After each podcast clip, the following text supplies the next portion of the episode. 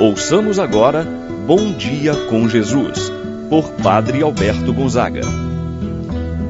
Estou pensando em Deus, estou pensando no amor, estou pensando em Deus, estou pensando no amor. Bom dia, meu irmão, bom dia, minha irmã. Hoje, sexta-feira, dia 27 de outubro, estamos iniciando mais uma manhã de oração. Como é bom estarmos juntos. Como é bom iniciar um dia contando com a ajuda, com a proteção, com a bênção de Deus. A oração tem esse objetivo: fortalecer a sua fé, te dar ânimo, te dar a paz, força para vencer as dificuldades, as situações adversas. Portanto, meu irmão, minha irmã, seu dia hoje será diferente, será maravilhoso, porque Deus vai conduzir a sua vida. Iniciamos esse momento de oração em nome do Pai, do Filho e do Espírito Santo. Amém. A graça e a paz de Deus, nosso Pai de nosso Senhor Jesus Cristo e a comunhão do Espírito Santo estejam convosco. Bendito seja Deus que nos reuniu no amor de Cristo. Rezemos a oração ao Espírito Santo. Vinde, Espírito Santo. Enchei os corações dos vossos fiéis e acendei neles o fogo do vosso amor. Enviai o vosso Espírito e tudo será criado, e renovareis a face da terra. Oremos. Ó Deus que instruístes os corações dos vossos fiéis, com a luz do Espírito Santo, fazei que apreciemos retamente todas as coisas segundo o mesmo Espírito. Gozemos sempre de Sua eterna consolação, pelo mesmo Cristo nosso Senhor. Amém. Ouçamos com atenção a palavra de Deus. No dia de hoje, o Evangelho de São Lucas, capítulo 12 versículos de 54 a 59. Naquele tempo, Jesus dizia às multidões: Quando vedes uma nuvem vinda do ocidente, logo dizeis que vem chuva, e assim acontece. Quando sentis soprar o vento do sul, logo dizeis que vai fazer calor, e assim acontece. Hipócritas! Vós sabeis interpretar o aspecto da terra e do céu. Como é que não sabeis interpretar o tempo presente? Porque não julgais por vós mesmos o que é justo. Quando, pois, tu vais com o teu adversário a apresentar-te diante do magistrado, procura resolver o caso com ele enquanto estás a caminho. Senão, ele te entregará ao juiz, o juiz te entregará ao guarda, e o guarda te jogará na cadeia. Eu te digo: daí tu não sairás enquanto não pagares o último centavo.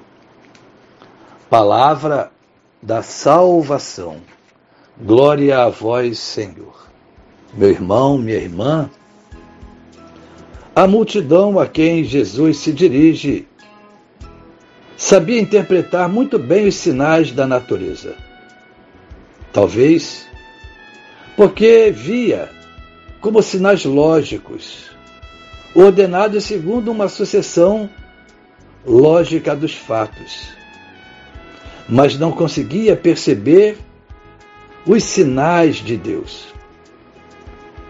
Parece natural que o vento que sopra do sul, vindo da região do deserto, traga consigo o calor.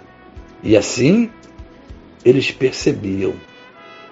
Assim como lhe parece óbvio que as nuvens que se formam no ocidente, isto é, na região do mar Mediterrâneo, venham carregadas de chuva. Não diferente acontece conosco.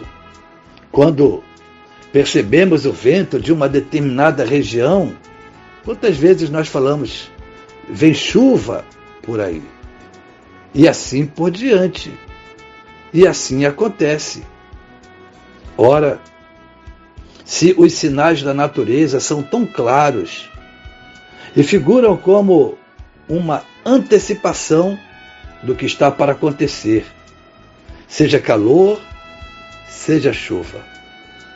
Assim também os sinais que foram realizados por Jesus deveriam ser interpretados como indicativos de sua ação salvadora em favor daquela multidão.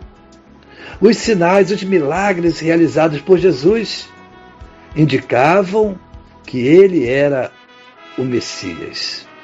No entanto, muitos, mesmo vendo os sinais, não quiseram acreditar. Muitos, inclusive, disseram que ele estava possuído pelo príncipe dos demônios, por Beuzebu. Assim, meu irmão, minha irmã, nós sabemos interpretar muitas vezes um fenômeno da natureza, mas não conseguimos resolver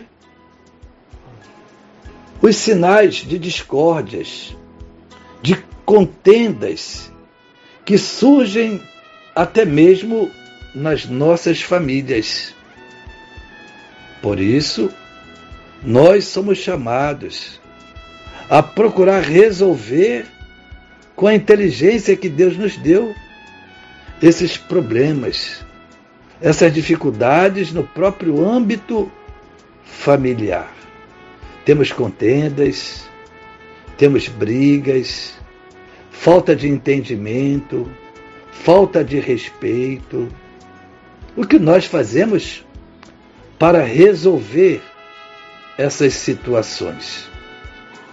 Vamos, nesse dia, meu irmão, minha irmã, pedir a Deus o dom da inteligência, da sabedoria, para evitar conflitos e tragédias. Jesus vai dizer: quando, pois, tu fores com o teu adversário ao tribunal, apresentar-te diante do magistrado, procura resolver o caso com ele enquanto estás a caminho. Peçamos a Deus o dom da inteligência, da sabedoria, para evitarmos esses problemas, essas situações que geram a crise, que geram a discórdia, que geram disputas ou rivalidades. Nós somos pessoas de Deus. Portanto, meu irmão, minha irmã, peça a Deus essa graça. Que você seja instrumento da paz, do perdão de Deus. Assim seja. Pai nosso que estais nos céus, santificado seja o vosso nome, venha a nós o vosso reino, seja feita a vossa vontade, assim na terra como no céu. O pão nosso de cada dia nos dai hoje, e perdoai-nos as nossas ofensas, assim como nós perdoamos a quem nos tem ofendido não nos deixeis cair em tentação, mas livrai-nos do mal. Amém. Ave Maria, cheia de graça, o Senhor é convosco.